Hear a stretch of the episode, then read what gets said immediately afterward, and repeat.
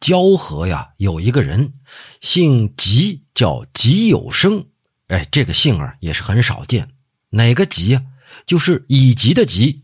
这吉有生说，有一个农家子弟啊，这为人很轻薄。有一次在路上遇到了邻村的一个少妇，就站在那儿傻傻的斜着眼睛看人家，还打算嬉皮笑脸的上前去挑逗。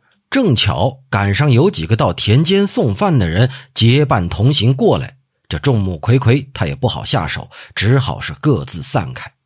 又过了几天，他又在路上和那女子相遇了。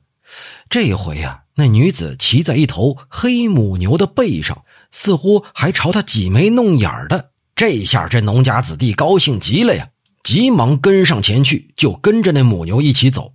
当时刚好下了一场大雨。遍地都是积水，要知道这可是古代呀，没有什么柏油马路、水泥路什么的。一到下雨天，这到处都是泥地呀。这母牛在泥水里走的是飞快，这农家子弟啊是跟在母牛后头跑，浑身上下都沾满了泥水，一路是磕磕绊绊，好不容易啊才到了这女子的家。等到了大门口，他已经是累得上气不接下气。这时候，女子从牛背上下来了。这一恍惚的功夫，农家子弟发现，这下来的哪儿是什么女子啊？原来是个老头他神情恍惚，好像在做梦一样。那老头呢，见他呆了一旁，就奇怪的问：“呃，你这后生到这儿来干什么呀？”他无言以对啊，只好谎称说自己迷了路，踉踉跄跄的又逃回了家。到了第二天，他家门前的一棵老柳树上被削去了三尺多长的一块树皮，削掉树皮的地方上写几个大字：“私愧真妇，罚行泥泞十里。”就是，你私自去调戏别人的良家妇女，罚你在泥泞的地里跑十里地。他这才知道自己一定是被鬼魅什么东西给戏弄了。邻居们觉得奇怪呀，这几个字到底是指什么说的呀？一再追问，他实在瞒不住，只好说了实情。这下啊，他父亲是火冒三丈，差点把他打个半死啊！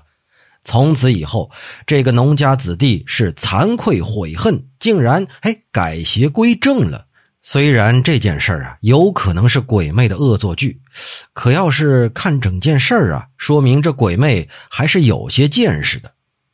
这吉有生又说了个故事，说有一个人看见一只狐狸睡在树底下，就扔瓦片去砸它，没砸中，可这瓦片摔碎的声音呢，把这狐狸给吓醒了，跳起来就逃走了。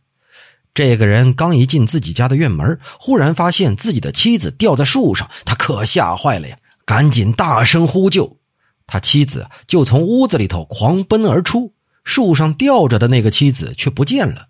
只听见屋檐上有个声音大笑道：“哈哈哈哈！我也让你吓一跳。”这个故事，足以让那些做事不稳重的人引以为戒呀。